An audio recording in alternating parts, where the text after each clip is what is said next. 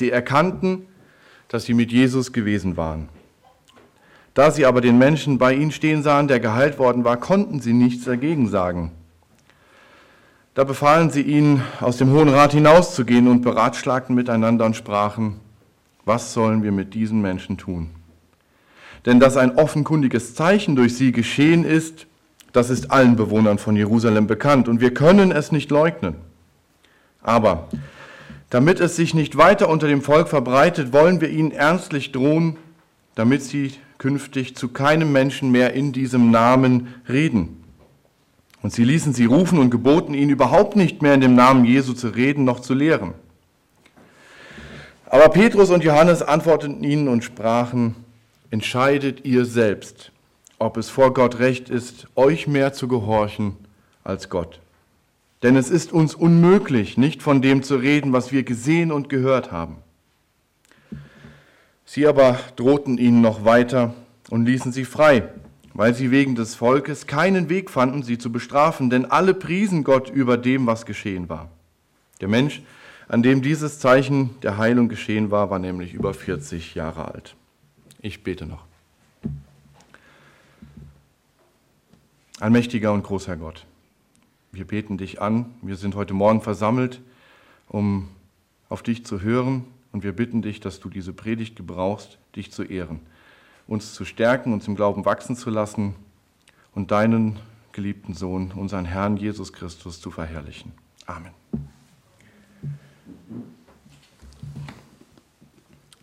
Ich möchte uns am Anfang gerne noch einen Bericht vorlesen über einen jungen Mann, der in einer ganz ähnlichen Situation stand wie Petrus und Johannes. Ist nicht lang, aber ganz aufschlussreich. Wenn du es erzählst, werden dich die Leute töten. Mashi, ein junger Mann aus Pakistan, der Name wurde geändert.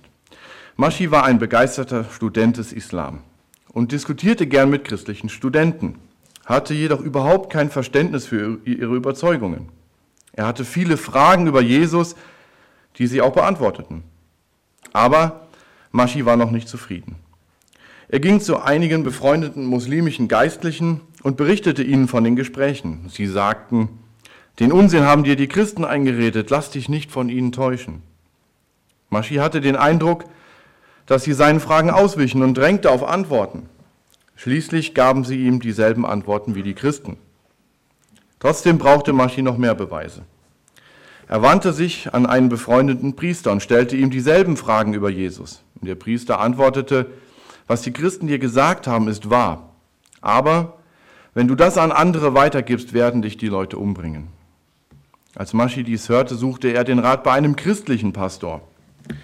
Und der Pastor erzählte ihm von Jesus als dem Erlöser, indem er sich sowohl auf den Koran als auch auf die Bibel bezog.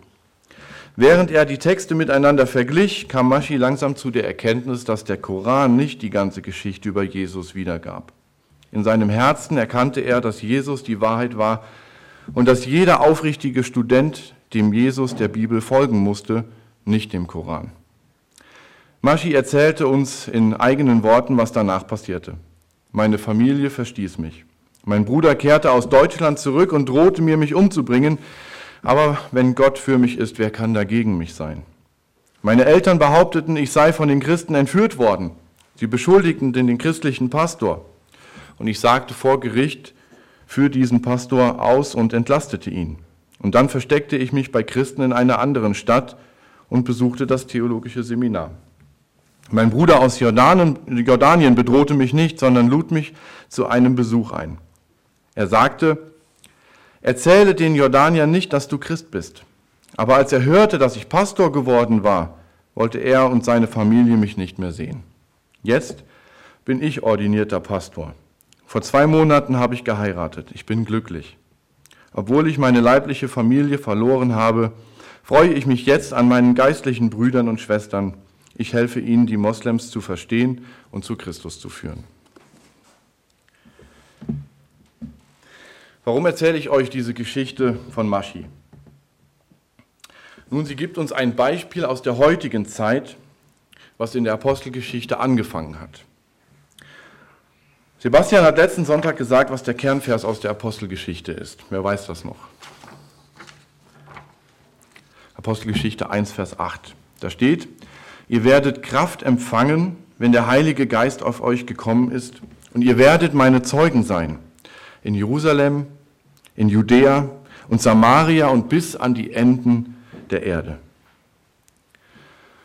Und was Jesus zusagt, das wird auch geschehen, denn er ist der Sohn des lebendigen Gottes, wahrer Gott und wahrer Mensch. Und dies waren seine Worte, bevor er sich zur Rechten Gottes gesetzt hat. Und genau so ist es auch gekommen. Sie wurden seine Zeugen. Sie bezeugten vor den Menschen, was Jesus Christus getan hat und wer er ist. Und die Gemeinde erlebte das Pfingstwunder und von da an war es ihr Auftrag, den Namen Jesu Christi zu verkündigen. Und Petrus und Johannes taten es wieder nach der Heilung des Gelähmten. Ich hatte ja bereits darüber gepredigt und gesagt, dass es eine Heilung war, ein Wunder, das geschehen ist, damit das Evangelium wieder verkündigt wird. Jesus Christus wirkte dieses Wunder, um die junge Gemeinde zu bestätigen. Und Gott der Vater wirkte dieses Wunder, um seinen Sohn Jesus Christus zu verherrlichen. Genau das lesen wir in dem Bericht. Und dann tritt dieser Petrus vor und bekennt, wer diesen Mann gesund gemacht hat und warum. Und er findet sehr klare Worte. Und letztendlich gipfelt ja alles in Vers 12. Und es ist in keinem anderen das Heil. Denn es ist kein anderer Name unter dem Himmel den Menschen gegeben, in dem wir gerettet werden sollen. Jesus Christus ist der Retter. Wo sagt Petrus das? Irgendwo in einer stillen Gasse, in einem versteckten Raum, in einem Hinterhof? Nein, vor dem Hohen Rat der Juden. Alle wichtigen Persönlichkeiten waren da, das können wir in Vers 5 und 6 lesen. Und was passiert? Sie sollen schweigen. Nochmal, warum habe ich die Geschichte von Maschi erzählt? Auch er sollte schweigen. Und es gibt so viele Berichte, seit Apostelgeschichte 4 bis zum heutigen Morgen, bis zu dieser Sekunde gerade. Wir sollen schweigen. Denkt an Martin Luther. Auch er sollte schweigen. Tat er es? Nein. Der Hohe Rat hier in unserem Text bekommt Folgendes zu hören. Entscheidet ihr selbst, ob es vor Gott gerecht, recht ist, euch mehr zu gehorchen als Gott. Denn es ist uns unmöglich, nicht von dem zu reden, was wir gesehen und gehört haben. Und dies soll auch heute Morgen unser Hauptthema sein. Wir können nicht schweigen. Und folgende Punkte möchte ich dabei betrachten. Erstens, Satan wird sich dem Evangelium immer entgegenstellen. Immer. Zweitens, wie reagieren wir darauf? Und drittens, Gott steht uns bei. Also fangen wir mit dem Widerstand an, der dem Evangelium entgegenschlägt. Denn eines ist klar, gerade wenn wir von heute an zurückblicken, Satan wird nicht ruhig dasitzen, wenn Kinder Gottes das Evangelium verkündigen. Petrus predigte, wie er es auch an Pfingsten getan hatte, und er verkündete Jesus Christus. Und Tausende hörten zu und glaubten, und die Botschaft von Jesus, sie verbreitete sich. Und die Gemeinde wuchs rasant an. Und die Priester und die Oberen, also die Elite der damaligen Gesellschaft, die fürchteten einfach um ihre Macht und griffen deshalb hart ein. Und hier in Apostelgeschichte 4 beginnt nun ein neues Kapitel in der Geschichte der Gemeinde. Sie wird verfolgt. Die Gemeinde, sie war ja noch recht jung. Die Christen waren noch, noch Säuglinge, noch, noch Babys im Glauben und schon steigt der Druck und Sie werden verfolgt. Sie hatten noch keine Generationen von gelehrten Theologen vorzuweisen. Sie hatten keine beeindruckenden, beeindruckenden Prachtbauten und alles, wo wir Menschen so viel Wert drauf legen. Aber sie brannten erfüllt vom Heiligen Geist für ihren Herrn Jesus Christus. Die Verkündigung des Evangeliums ruft immer Widerstand hervor. Und diese Verfolgung war die erste von vielen. In Kapitel 7 wird Stephanus, ein, ein Leiter der Gemeinde, gesteinigt. In Kapitel 8 wird die Gemeinde aufgrund der zunehmenden Verfolgung zerstreut. Aber auch in nachbiblischer Zeit ging die Verfolgung von Christen immer weiter. Kaiser Nero ließ die Gläubigen in Wachstunken und sie als lebendige Fackeln in Rom anzünden. Dort brannten unsere Geschwister wortwörtlich für unseren Herrn. Andere Herrscher trieben die Christen in die Arenen und ließen sie von Tieren fressen. Tausende Hugenotten und Puritaner wurden aufgrund ihres Bekenntnisses zu Jesus Christus verfolgt und getötet. In Brügge wurde eine junge Frau mit Namen Wunken von der katholischen Inquisition lebendig in der Stadtmauer eingemauert. Entschuldigung, weil sie eine Bibel in ihrer Sprache hatte und sich weigerte, dafür Buße zu tun. Die Verfolgung von Christen geschieht bis heute. Und überall auf der Welt werden gerade jetzt Menschen wegen ihres Glaubens an den Sohn Gottes verfolgt und ins Gefängnis geworfen. Hunderttausende sitzen jetzt im Gefängnis und werden gefoltert, und ihrer Freiheit beraubt. Warum ist das so? Weil Satan, der Fürst dieser Welt, hinter denen her ist, die sich zu Jesus Christus bekennen. Und Johannes Calvin hat mal in, hat diesen Umstand ähm, in einem Kommentar zur Apostelgeschichte folgendermaßen beschrieben. Sobald die Wahrheit des Evangeliums in Erscheinung tritt, stellt sich Satan höchstpersönlich dagegen, umsofern es ihm möglich ist, es gleich zu Beginn zu ersticken. Und genauso erleben es auch Petrus und Johannes ganz am Anfang der Gemeinde. Kaum war die Gemeinde geboren, Kaum gab es geistliche Frucht, kam es zu Widerstand. Der Feind will nicht, dass die Menschen erfahren, dass Jesus Christus in diese Welt kam, um Sünder zu retten. Dass er am Kreuz starb, begraben wurde und auferstand. Er erträgt es nicht, wenn der Name Jesu und alles, wofür dieser Name steht, verkündigt wird. Er wird alles in seiner Macht Stehende tun, dies zu verhindern.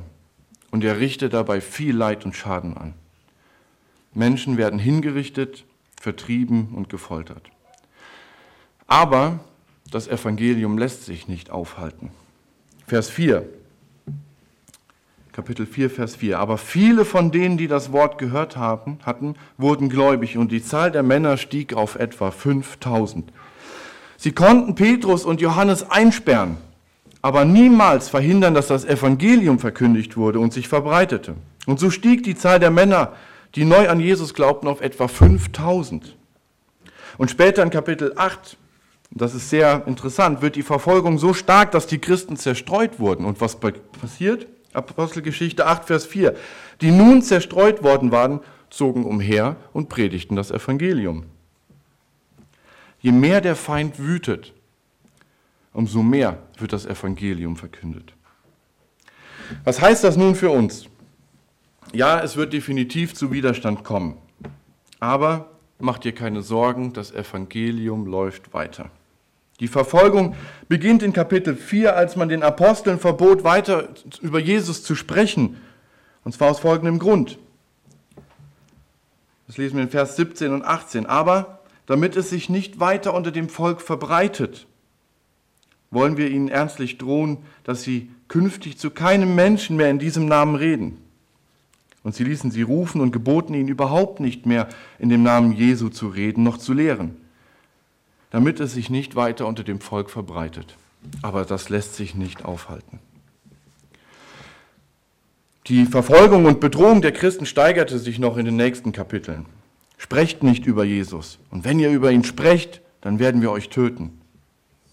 Denkt hier an Maschi. Wenn du das erzählst, werden dich die Leute töten. Und am Ende des Kapitels 7 wissen wir von Stephanus, er wurde umgebracht aufgrund seines Bekenntnisses zu Jesus Christus. Warum wird in der Apostelgeschichte so detailliert über den Widerstand oder die Verfolgung berichtet? Ich meine, Lukas hätte ja auch einfach die schönen Dinge erzählen können, wie die Gemeinde wuchs und sich darauf beschränken können. Der Grund dafür ist, dass Gott seine Kinder vorbereiten will und auch uns. Denn 2000 Jahre später gibt es immer noch zwei Reaktionen auf das Evangelium. Auf der einen Seite den Glauben und auf der anderen Seite den Widerstand.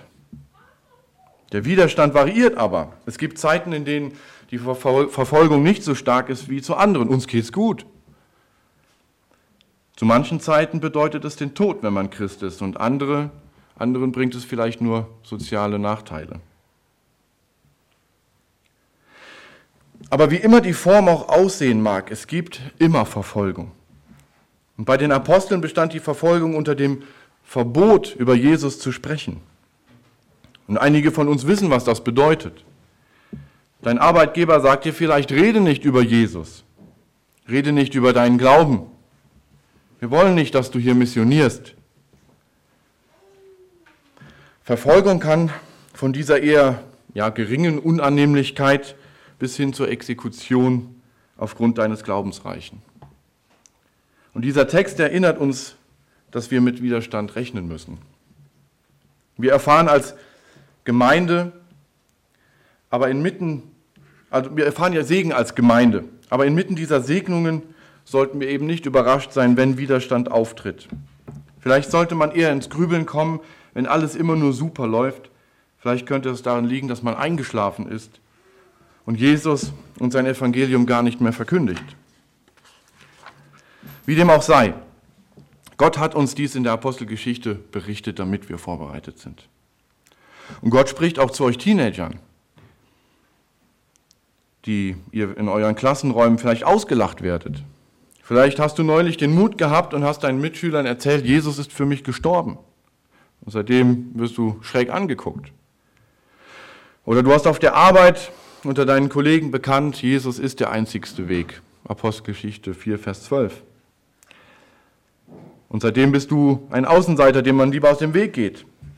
Wenn du frisch bekehrt bist, dann sehen die Menschen deine Veränderung. Sie hören von dir, was, was in dir vorgeht, was du erlebt hast. Und den Menschen gefällt das nicht immer. Wundere dich nicht darüber, dieser Bericht in der Apostelgeschichte sagt uns, dass wir Widerstand erfahren, weil wir einem Christus folgen, der gekreuzigt ist. Und dieser Jesus hat gesagt, siehe, ich sende euch wie Schafe mitten unter die Wölfe. Das ist ein Bild, mit dem wir vielleicht nicht mehr viel anfangen können, aber wer mal gesehen hat, was ein Wolf mit einem Schaf macht, das ist schon recht eindrücklich. Siehe, ich sende euch wie Schafe mitten unter die Wölfe.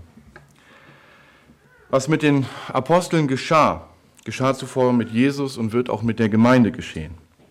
Sei also nicht überrascht, wenn dir Verfolgung widerfährt. Kommen wir aber zu unserem zweiten Punkt. Wie reagieren wir denn jetzt darauf? Was tun wir, wenn wir in die gleiche Situation kommen wie Petrus und Johannes hier? Redet nicht mehr von diesem Jesus, sei still. Ihr dürft seinen Namen nicht mehr erwähnen. Sind wir dann still Sagen wir dann, ja, ist okay, ich ähm, sage nichts mehr. Auf gar keinen Fall. Nein, hör auf gar keinen Fall auf, das Evangelium zu predigen. Auch dann nicht, wenn es schwer wird. Auch dann nicht, wenn du Nachteile davon hast. Auch dann nicht, wenn das vielleicht deinen Arbeitsplatz bedroht. Denn genau das ist das, was Autoritäten wollen. Genau das ist das, was der, was der Feind will.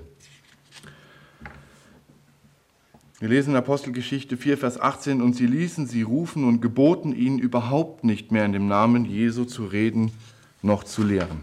Mit anderen Worten, ihr lieben Herren, wenn ihr ein gutes und ruhiges Leben führen wollt, wenn ihr wollt, dass es euch gut geht, wenn ihr wollt, dass wir euch gut behandeln, wenn du hier einen guten Arbeitsplatz haben möchtest, dann hör auf, den Menschen von Jesus zu erzählen wenn ihr nicht unsere ganze Macht zu spüren kommen, bekommen wollt, dann haltet den Mund. Wisst ihr, es war damals doch genauso wie heute. Und ich denke, der Hohe Rat hatte kein Problem damit, dass Petrus und Johannes Christen waren und so ihr, so ihr eigenes Ding machten. Das Problem war, dass sie über Jesus sprachen und das mit einem Absolutheitsanspruch. Und es ist in keinem anderen das Heil, denn es ist kein anderer Name unter dem Himmel den Menschen gegeben, in dem wir gerettet werden sollen. Und das kennen wir doch heute noch genauso. Wir leben in einer toleranten Gesellschaft, in der du glauben kannst, was du willst. Wenn du aber sagst, dass Jesus der einzige Weg ist, dann wird es problematisch. Dann ist diese Grenze der Toleranz erreicht. Und genau das erleben Petrus und Johannes nun. Im Grunde gibt es nichts Neues unter der Sonne. Aber was tun wir in einer solchen Situation? Wie gehen wir damit um? Wie geht es dir denn damit? Kennst du den, den Gedanken, dass es vielleicht besser ist zu schweigen und nicht über Jesus zu reden? Also ich kenne das aus Unterhaltungen mit Nachbarn, mit Familienangehörigen, damals in der Schule, nach meiner Bekehrung. Oder wenn wir Einsätze bei Rockern haben, jedes Mal kommt dieser elende Gedanke. Ah, der da hinten, hm, der sieht aber, der hat so, hm, der sieht aber böse aus. Ich glaube, dem sage ich das lieber nicht. Ne? Und dann geht's los, dann schweigt man. Ja. Wir alle sind doch zutiefst geprägt durch unsere Gesellschaft. Wir leben in einer Gesellschaft, in der religiöser Pluralismus gelehrt wird. Das muss man den Kindern vielleicht erklären. Religiöser Pluralismus heißt, egal welchen Weg du einschlägst, egal an welchen Gott du glaubst, das ist alles eins. Wir sind, glauben alle an den einen Gott. Jesus ist nur ein Weg von vielen. Und der Islam, der Buddhismus, Hinduismus und was es da alles gibt, geht doch alles in dieselbe Richtung. Am Ende glauben wir alle an einen Gott. Das ist religiöser Pluralismus. Und das ist das, was unsere Gesellschaft gut findet. Ja. Kennst du die Versuchung, mit diesem Denken mitzuschwimmen, dem Denken nachzugeben?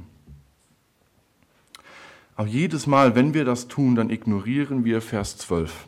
Und es ist kein anderer Name unter dem Himmel. Es ist kein anderer Name den Menschen gegeben, in dem wir gerettet werden sollen.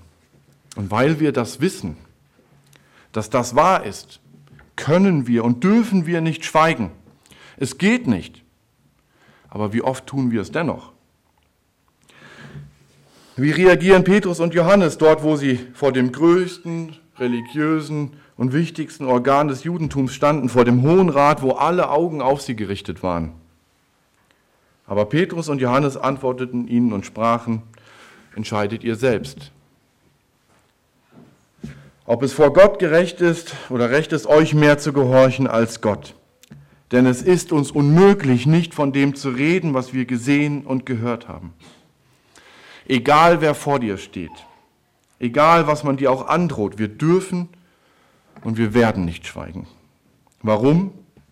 Weil Jesus lebt weil er, der Sohn des lebendigen Gottes, am Kreuz deine und meine Schuld bezahlt hat. Er ist auferstanden und sitzt zur Rechten Gottes, von wo er wiederkommt. Und Petrus und Johannes, sie wussten das. Sie haben es mit ihren eigenen Augen gesehen. Sie haben gesehen, wie Jesus in den Himmel aufgefahren ist. Und sie kannten die Wahrheit und sie konnten deswegen nicht schweigen. Und sie waren seit Pfingsten verändert. Schaut euch diesen Petrus an, an dem der ja vor, also Petrus, der vorher seinen Herrn dreimal verleugnet hat. Und nun steht er vor dem Hohen Rat wie ein Fels. Kann er das aus eigener Kraft? Nein. Es ist der Heilige Geist, der aus einem verunsicherten und ängstlichen Petrus den Felsen machte, auf den Christus die Gemeinde gebaut hat. Und ich musste hier oft während der Vorbereitung an Luther denken, als er in Worms vor dem Reichstag erscheinen muss. Und auch dies war, war, war, ja, der Reichstag in Worms war ja eines der wichtigen politischen Organe der damaligen Zeit. Hier wurden viele sehr wichtige Entscheidungen getroffen und Martin Luther musste sich dort verantworten. Aber Luther stand an dem Tag erst gar nicht auf der Tagesordnung. Und die Reichsstände wollten sich mit, mit seinem Wirken befassen. Und im Vordergrund stehen dabei immer mehr, oder standen damals mehr ja, reichrechtlichste Themen, Fragen der Verwaltung und des Landfriedens. Und es war auch überhaupt keine Auseinandersetzung mit Luther geplant. Luther sollte einfach schweigend seine Thesen zurücknehmen. Er tut es nicht und er bittet sich Gedenkzeit. Bedenkzeit. Und ich kann mir wirklich gut vorstellen, wie der arme Martin in dieser Zeit gerungen haben muss. Denn er wäre ja nicht der Erste, der hingerichtet wurde.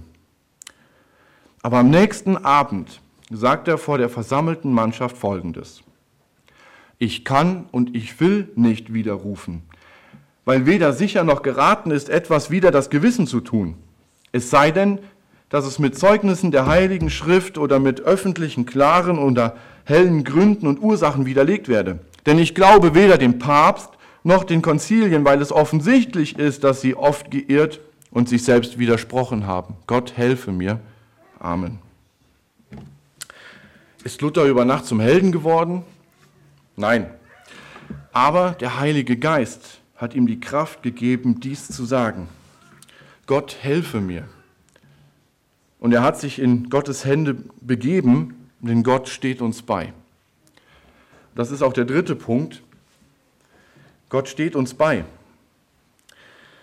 Gott sagt uns durch diesen Text aus der Apostelgeschichte nicht nur, dass wir mit dem Zeugnis für Jesus trotz Widerstand fortfahren sollen, sondern er zeigt uns auch, dass wir das nicht alleine tun müssen, dass wir nicht alleine unterwegs sind. Lasst uns diese Situation nochmal erfassen.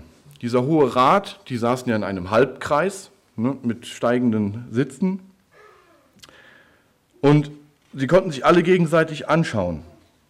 Und während sie sprachen und sich berieten, wurden Petrus und Johannes unten in die Mitte gestellt.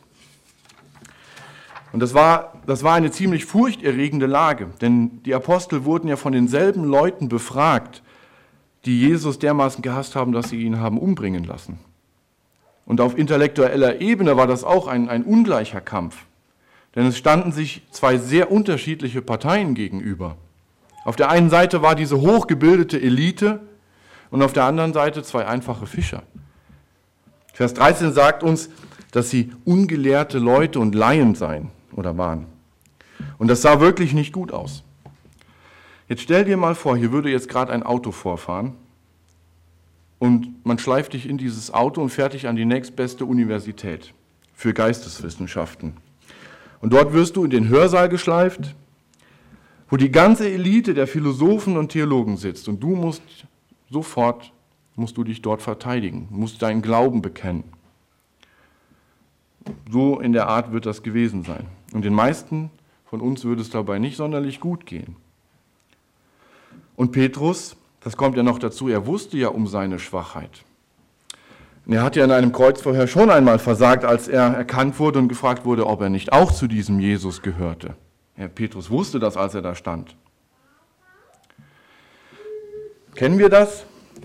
Wir haben eine Chance, unseren Herrn zu bekennen und fangen an zu schwitzen. Der Mund wird trocken und wir bekommen Angst. Und in solch einer Lage befand sich hier nun unser Petrus. Und was tat er? Und das ist jetzt ein ganz wichtiger Vers. Das erfahren wir in Vers 8. Da sprach Petrus vom Heiligen Geist erfüllt zu ihnen. Und er predigte Jesus vom Heiligen Geist erfüllt. Der Text sagt, dass er mit einer solchen Klarheit, Sicherheit und Freimütigkeit sprach, dass sich alle Leute wunderten. Und sie waren erstaunt. Als sie aber die Freimütigkeit von Petrus und Johannes sahen, verwunderten sie sich. Es ist nämlich der Heilige Geist, der aus Feiglingen treue Zeugen macht. Und wieder bewahrheitet sich, dass wir von uns aus gar nichts tun können. Gott ist es, der wirkt Gott ist es, der uns beisteht und uns hilft. Und an dieser Stelle will ich auch den Kernvers der Apostelgeschichte noch einmal wiederholen. Ihr werdet Kraft empfangen, wenn der Heilige Geist auf euch gekommen ist, und wir Christen haben den Heiligen Geist. Ihr werdet meine Zeugen sein in Jerusalem, in ganz Judäa und Samaria und bis an die Enden der Erde. Was steht da? Ihr werdet Kraft empfangen.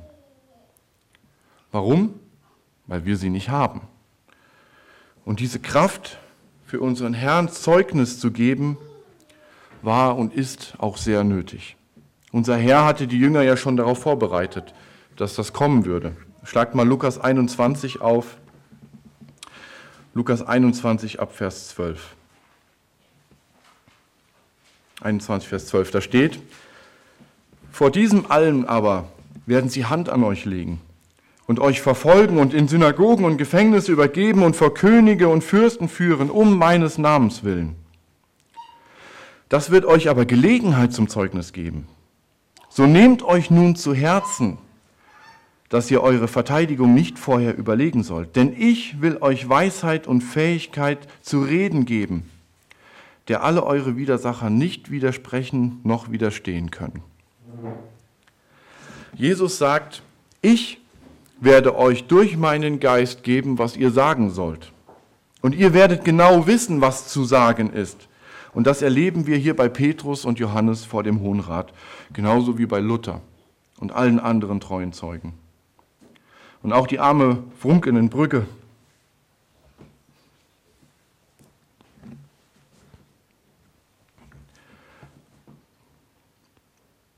wie eingemauert wurde, die konnte das auch nur durch den Heiligen Geist. Ebenso wie Maschi und unsere Geschwister überall auf der Welt. Und das gilt auch für dich und für mich. Jesus ist auch mit uns in einer Welt, die nicht an ihn glaubt. Und bei deinen Mitschülern oder in deiner Familie, wo du vielleicht das schwarze Schaf bist, weil du an Christus glaubst. Jesus sagt, ich bin mit dir, denn mein Heiliger Geist ist in dir. Hab also keine Angst, deinen Mund zu öffnen und von deinem Retter zu erzählen. Was meinst du denn, was einfacher ist? Hier auf der Kanzel eine Predigt zu halten oder da draußen von Jesus zu erzählen. Also hier das hier ist viel einfacher. Immer wieder erlebe ich es, wie der Feind sich einem in den Weg stellt, wenn es darum geht zu evangelisieren. Wenn zum Beispiel ein, ein Einsatz bei meinen geliebten Rockern ansteht, das ist unfassbar. Das reicht von, von persönlichen Angriffen über Streit bis hin zu Unfällen, Gewitter und der Angst vor Gesprächen. Ich werde nie einen Einsatz vergessen. Auf der Hinfahrt stürze ich in der Kurve, weil Öl in der Kurve war. Naja, Motorrad ging noch, ich bin weitergefahren. Auf dem Rückweg nach dem guten Einsatz, wo wir gute Gespräche hatten, brach ein, ein Gewitter über uns herein. Das, also, es war nicht mehr möglich, weiterzufahren. Und man hat wirklich gemerkt, wie der Feind einem alles entgegenwirft. Aber wir sind nicht allein. Der Geist Jesu Christi gibt uns Mut, Weisheit und die Kraft zum Zeugendienst. Und immer wieder dürfen wir doch erleben, wie er uns die richtigen Worte geschenkt hat. Wie wir nach dem ersten Schritt, den wir weitergegangen sind, plötzlich erleben, wie er Türen öffnet, wie er uns Chancen zum Zeugnis gibt, die wir vielleicht nie für möglich gehalten hätten. In Matthäus 28 gibt Jesus seinen Jüngern den Auftrag zur Evangelisation, indem er sagt, Darum geht hin und lehret alle Völker, tauft sie auf den Namen des Vaters und des Sohnes und des Heiligen Geistes und lehrt sie halten auf alles, was ich euch befohlen habe. Und siehe, ich bin bei euch alle Tage bis an die Enden der Welt. Auch heute noch ist der Heilige Geist mit uns. Wir brauchen uns nicht zu fürchten. Er wird uns auch helfen, und uns befähigen, Zeugen für Christus zu sein. Glaube daran. Und wenn du Ermutigung brauchst, dann bete. Lies die Apostelgeschichte, lies die Zeugenberichte aus 2000 Jahren Kirchengeschichte. Und vor allem denke an das Geschenk der Gnade, das dir selbst widerfahren ist, als Jesus dich gerettet hat. Das ist die größte aller Gaben. Und dann wirst du aus Dankbarkeit ausrufen, ich kann nicht schweigen. Amen. Ich möchte noch beten.